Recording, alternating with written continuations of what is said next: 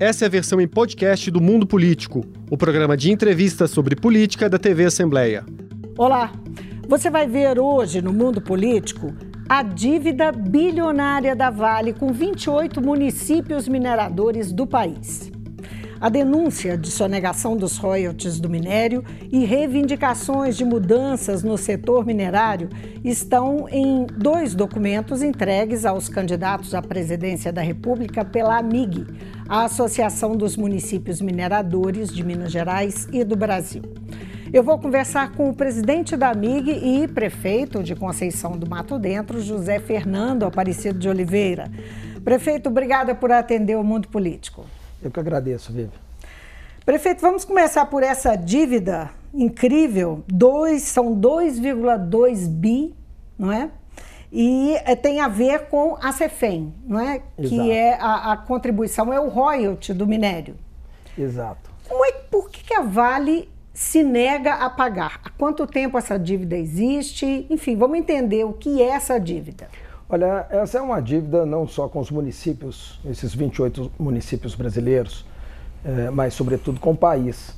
Né? E nós temos também que parte dessa dívida é, é também do governo do Estado. Uhum. Né? Em torno de mais de 500 milhões pertencem ao governo de Minas.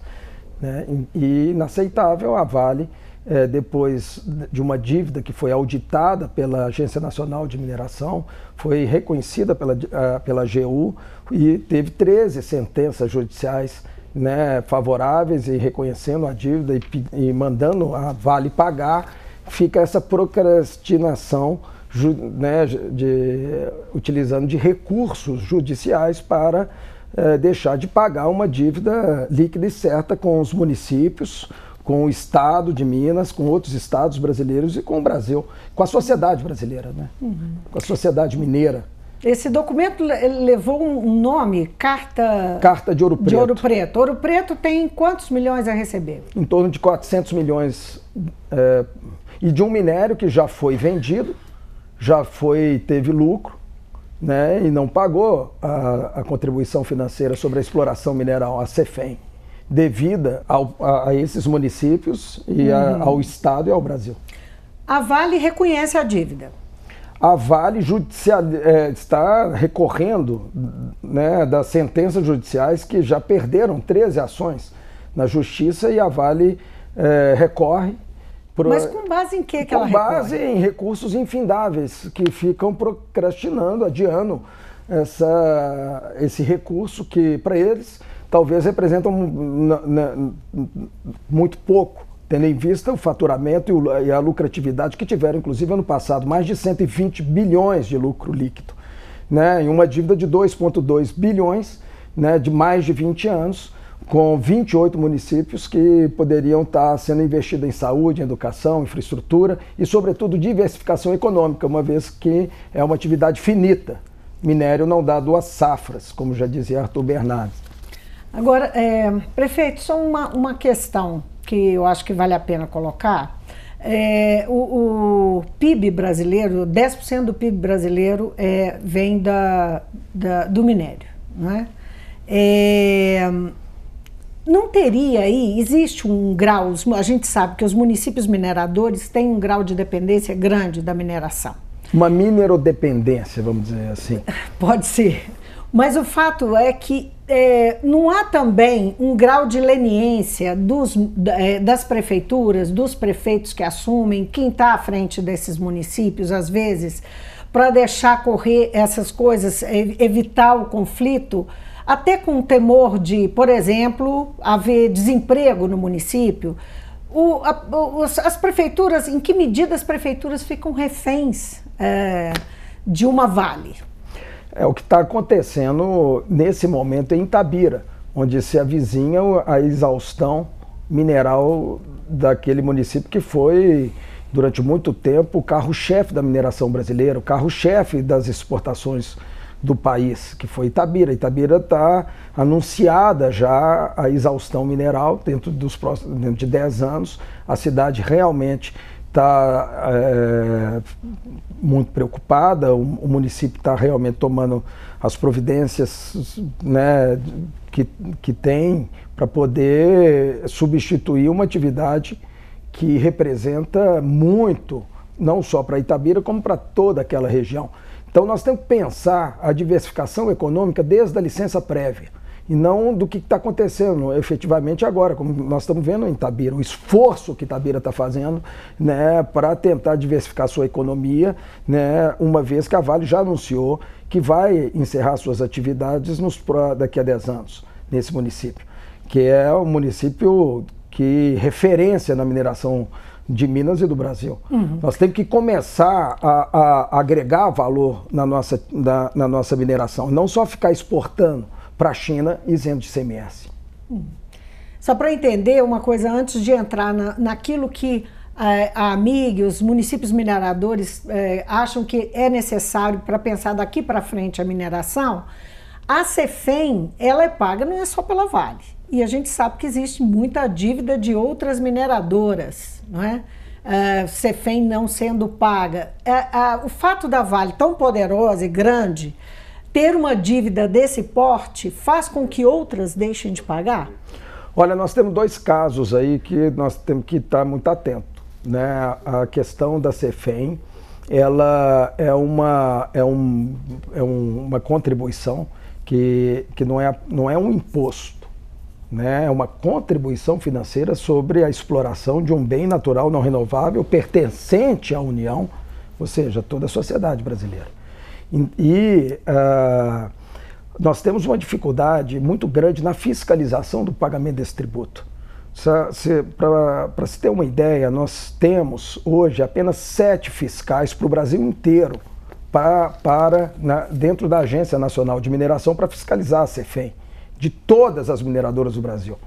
Acabamos de fazer um convênio de delegação de poder com a, com a, entre a MIG e a Agência Nacional de Mineração, que nós estamos elevando a, a mais de a, a quase 100 é, novos fiscais. Mas como? Como? Com os municípios indicando esses fiscais, a agência capacitando esses fiscais dentro de uma, é, dentro de, um, de um, uma qualificação é, técnica e profissional, para que a gente possa, na ponta, estar tá podendo fiscalizar, fiscalizar essa atividade que precisa, que nós precisamos, mas porque, sobretudo depois de Brumadinho e Mariana, uhum. surge uma nova mineração que tem que ter no seu DNA a segurança, a sustentabilidade e a diversificação econômica. Sim.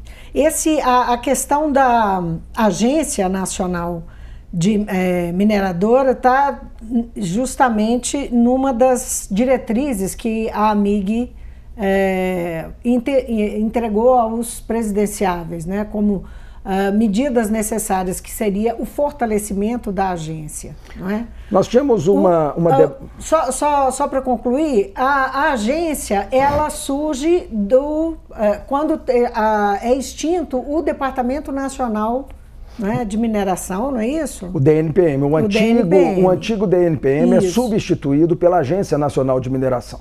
Né? Extingue-se o DNPM e cria-se a agência. E olha que foi uma das últimas agências a ser criadas.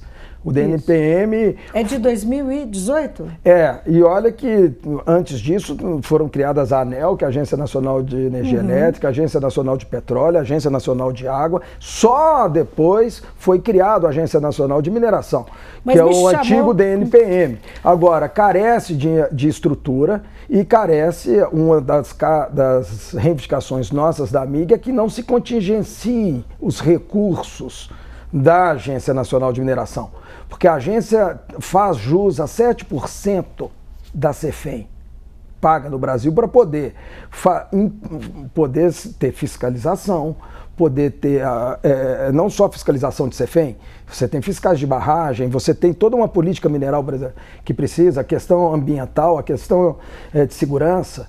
Quer dizer, o governo, o que o governo faz é reter Conte, aquilo retém, que é recolhido da, da, Aquilo que deveria ser repassado, o governo Sim. não repassa para a agência. Recolhe é, é, o CEFEM e não repassa para a agência os 7% a que teria direito. É isso? Exatamente, o que é uma reivindicação nossa, que é uma mineração que é forte e precisa de ter uma agência forte. Hoje uhum. nós, nós, nós não então, temos uma agência, é uma agência que carece de recursos humanos, carece de, de, de muita coisa. E, o que, e aquilo que deveria estar sendo repassado para a agência poder se qualificar, capacitar e poder é, dar respostas à sociedade, inclusive evitando desastres como esse que aconteceu, não está sendo feito. Agora, outra questão que aparece lá é, nas diretrizes é a mudança no prazo de validade das outorgas às mineradoras. Não é?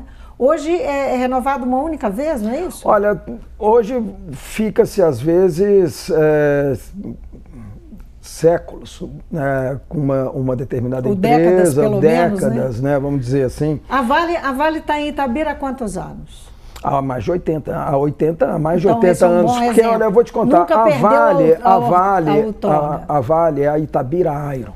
A Itabira Iron é uma a Vale torna-se Vale quando Getúlio Vargas cria por decreto a Vale transformando aquela empresa que já existia, que tinha o nome de Itabira Iron.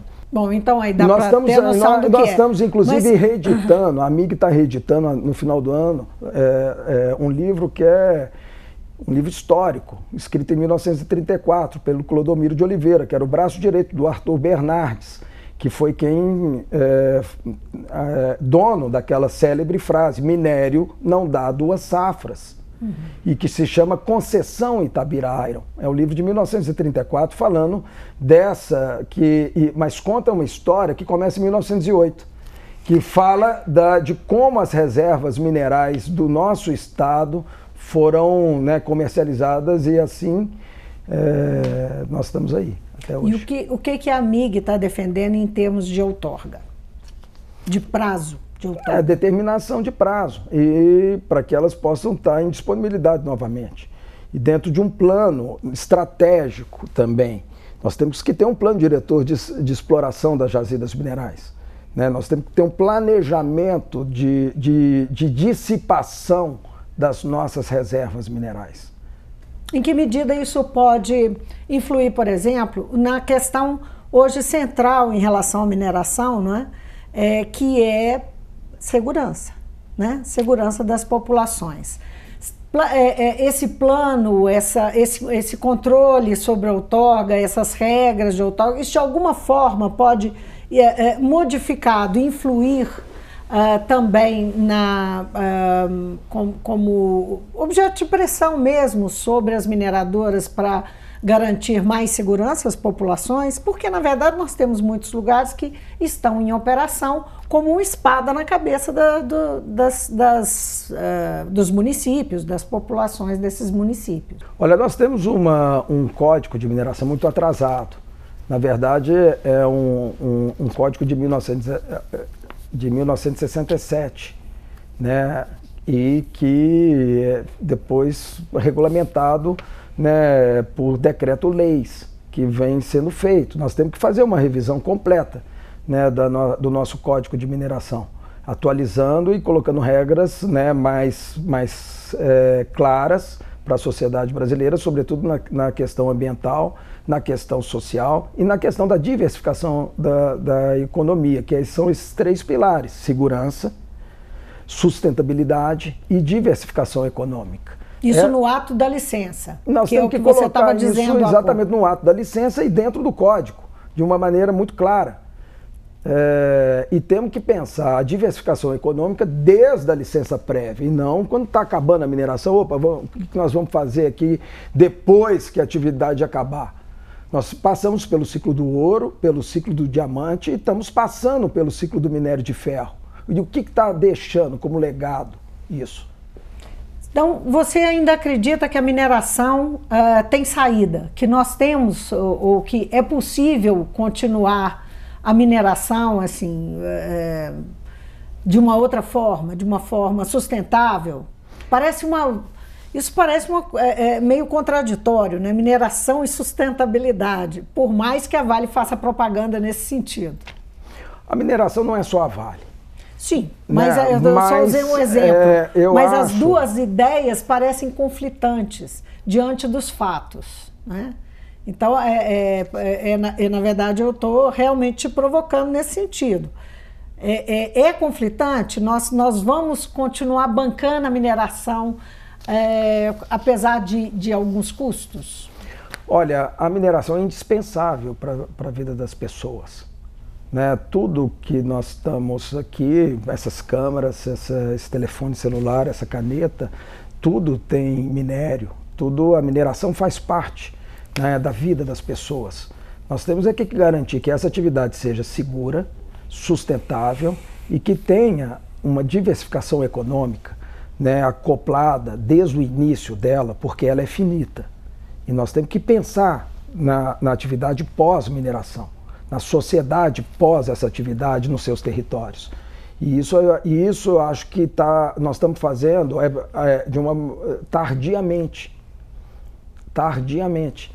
E a, e a sociedade brasileira foi um pouco chacoalhada com relação à atividade mineradora depois desses dois acidentes, dessas duas tragédias, que foram Mariana e Brumadinho. E a sociedade começou a perceber a mineração de fato. Né? E não aceita uma mineração que não seja segura, que não seja sustentável, que não inclua as pessoas e que não tenha uma visão após a sua, a, o seu fim. Minério não dá duas safras, Vivian. Agora, prefeito, é, no documento, a AMIG, é, um documento que foi entregue aos presidenciáveis, a AMIG retoma a ideia de revisão da Lei Candir. Essa é a parte mais importante do documento. E que foi uma discussão exaustiva né, até recentemente. E que acabou é, decidida ali no, no, no Supremo Tribunal Federal, numa mediação envolvendo o Supremo Tribunal Federal, o governo federal, enfim. É, mesmo assim, dá para se é, retomar essa discussão da Lei Candir? Eu acho que é fundamental é, se retomar, colocar isso na agenda principal do país. A questão da Lei Candir, a isenção do imposto mais importante do nosso Estado para a China. Porque é o chinês que não que está sendo beneficiado basicamente pela isenção desse tributo, que deveria ser pago ao Estado de Minas Gerais, que exporta todo o seu minério isento de ICMS. E o ICMS, Vivian, é o imposto do consumidor final. Você que paga 20, 25, agora 18, com a queda da. Né, nós estamos sentindo aí na pele uhum. que a, a conta de energia diminuiu. Diminuiu por quê? Porque diminuiu o imposto sobre o ICMS da energia, do combustível, da, da, do seu telefone. Só que esse imposto, a China, que deveria pagar na compra do nosso minério para produzir aço, porque existe uma cadeia produtiva do minério. Né? Nós falamos muito em diversificar a economia, mas nós não estamos falando na agregação de valor desse produto que nós exportamos e está sendo agregado valor lá fora e virando indústria lá fora. Então nós temos que a lei Candir precisa acabar porque nós estamos é, é, isentando a China, que produz um, que está industrializando, gerando emprego, gerando riqueza lá. Nós temos que pensar o inverso. Nós temos que pensar em gerar a cadeia produtiva aqui dentro, industrializar o nosso produto aqui dentro. A, a Lei Candira ela foi criada, é, se não me engano, em 96 é isso? É isso mesmo, 96? Não, vamos, foi no governo Fernando Henrique, foi acho é, que no final de no, 96, 96, 97. Enfim, é, com a, um, o objetivo de estimular as exportações de commodities brasileiras. Né? Então, é, é, o minério era uma delas. É, essa realidade mudou, nós não precisamos mais é, de, de, desse tipo de estímulo. Quer dizer, a, a nós podemos realmente abrir mão desse, é, é, acabar com a Lei Candir e, e, e, voltar com o ICMS sobre o minério, isso vai ser melhor para os municípios, para o Estado. E, e, se isso acontecer, nós podemos perder mercado lá fora. Como é que é a leitura que você faz dessa, dessa mudança, desse ponto de vista? Olha, a Lei Candir só é para a, beneficiar o, a siderurgia que compra o nosso minério lá fora. Ela não, ela não tá. Se você quiser comprar minério para produzir aço aqui dentro, você tem que pagar, viu? Uhum. É só lá fora que, que pode. Isso. É então, sobre exportação. É só, né? é só, é. só lá fora. Mas a quem você está beneficiando? E por que você está beneficiando? Para que você está beneficiando? Essa é a pergunta. Já, já não deu nesses últimos 25 anos é, nós, tava, nós tínhamos uma produção de aço em 1980 que era exatamente a mesma da China. 30 milhões de toneladas de aço por ano que nós produzíamos. Passou 25 anos depois da Lei Candir, a China passou de um bilhão de toneladas com nosso minério na produção de aço e nós continuamos né, com a mesma produção de 30 milhões de toneladas de aço por ano. Nós temos que pensar, e o nosso minério não, não tem, não é que nem. Nós estamos isentando também o café. Hum. Nós também estamos isentando a soja. Agora, no café, porque Minas é, exporta minério e café. 80% da, das exportações é minério e café. Nós estamos isentando o ICMS do café. Ah, tudo bem, vamos, vamos agora coisa, mas então planta café. Não dá mais para não, não, planta ouro, não planta, não, não planta diamante e não planta minério de ferro. Isso é, isso é uma safra só, que nós estamos perdendo o bonde da história. Porque a China pegou o nosso minério, transformou isso, sobretudo, em ferrovias. Nunca se construiu tanta ferrovia nesses últimos 25 anos no mundo como na China. E nós estamos precisando fazer o nosso dever de casa aqui, sobretudo na questão de logística, num país continental como o Brasil que pode acoplar o seu minério numa produção industrial para fazer ferrovia, que é o que eu acho que nós poderíamos começar a pensar com relação a isso e colocar isso na agenda principal do Brasil. Porque a isenção do ICMS da Lei Candir, além de, do Estado de Minas Gerais abrir mão de uma receita que não pode hoje, porque tem que fazer frente a investimentos de saúde e educação e pagar a sua dívida que só cresce, mas também industrializar o seu produto, gerando emprego e renda aqui dentro. Agora, prefeito, essas, é, esses documentos que foram entregues aos presidenciáveis, é, a AMIG já obteve algum retorno? É, qual que é a expectativa que os municípios têm? Olha, a gente tem uma expectativa que a gente possa sensibilizá-los para uma realidade é, que, para nós, é fundamental para o desenvolvimento do nosso estado e do nosso, do nosso país. Teve algum retorno até Ainda agora? não, mas esperamos que pelo menos seja lido.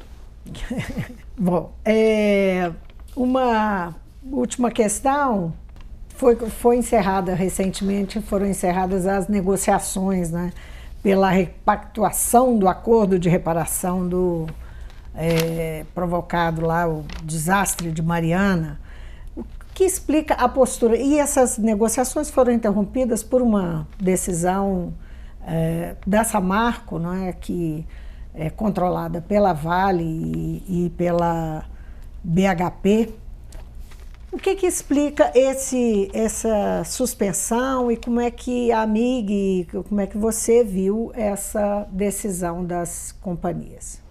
Frustra, é frustrante que a gente estava todo mundo estava esperando que, que iríamos chegar a um, a um acordo com relação a essa tragédia. Mais uma vez, né, frustrou, decepcionou é, e procrastinou, né, pôs para frente. Pra... Tem alguma expectativa de que, de que isso seja revisto? Não, nós não? não sabemos, né? Nós não temos conhecimento, inclusive peticionamos pedindo que a AMIG participasse do uhum. grupo de trabalho que foi feito, coordenado pelo, lá, pelo Luiz Fux, da, do Supremo Tribunal Federal, ministro do Supremo Tribunal Federal, que é o coordenador desse, digamos assim, grupo de trabalho. Você considera que esses dois grandes desastres, de Mariana e de Brumadinho, é, tem uma coparticipação importante da omissão do Estado, do poder público? Falta, é uma das questões que nós colocamos, a Carta aos Presidenciáveis, não contingenciar recursos da agência, que é o órgão capaz de poder fiscalizar, poder acompanhar a atividade e promover a atividade dentro de padrões né, de segurança, de sustentabilidade. Mas o governo do estado também tem uma grande responsabilidade sobre essa área ambiental. Tem, também. É, como é também é, é, compartilhada, mas a, a, o principal, quem pode realmente fazer a, o acompanhamento é a Agência Nacional de Mineração. Por quê? Porque a lei fala assim. A lei é bem clara. Né? Você não pode sair entrando lá dentro da mina para fiscalizar de qualquer. Quem tem a delegação para isso é, é a Agência Nacional de Mineração. Uhum. É a partir daí é que a, a legislação avança no sentido da, das licenças ambientais que o Estado emite. O Estado emite as, as licenças, Mas tem a fiscalização também a, a fiscalização é, a, é da Agência Nacional da agência. de Mineração. Uhum. Muito bem, então vamos aguardar o que, que os senhores presidenciáveis e senhoras têm a dizer sobre essa, esses documentos, porque é um assunto que nos interessa em particular, né? a então, todos os mineiros. E também aos candidatos ao governo de Minas também, porque uhum. isso é um assunto, Minas Gerais tem no seu próprio nome essa atividade econômica. Ok. Zé Fernando, muitíssimo obrigada por vir ao Mundo Político. Obrigada pela conversa. Mais uma vez eu que agradeço, Vivi. Muito obrigado. Eu conversei com o presidente da MIG, prefeito de Conceição do Mato Dentro, José Fernando Aparecido de Oliveira. Falamos sobre os manifestos dos municípios mineradores entregues aos candidatos à presidência da República, com uma série de demandas para o setor minerário e a denúncia de uma dívida de mais de 2 bilhões da Vale com 28 dos municípios eh, mineradores do país e também com o governo de Minas por sonegação de pagamentos dos royalties. Fico por aqui. Obrigada pela companhia. Até amanhã. O Mundo Político é uma realização da TV Assembleia de Minas Gerais. Nesta edição, a apresentação foi de Vivian Menezes, a produção de Marco Antônio Soaleiro, a edição de áudio de Tarcísio Duarte e a direção de Alevi Ferreira. Acompanhe a cobertura especial da TV Assembleia de Minas sobre as eleições. Para assistir a todos os conteúdos, acesse almg.gov.br barra eleições 2022. TV Assembleia, eleições com todas as vozes.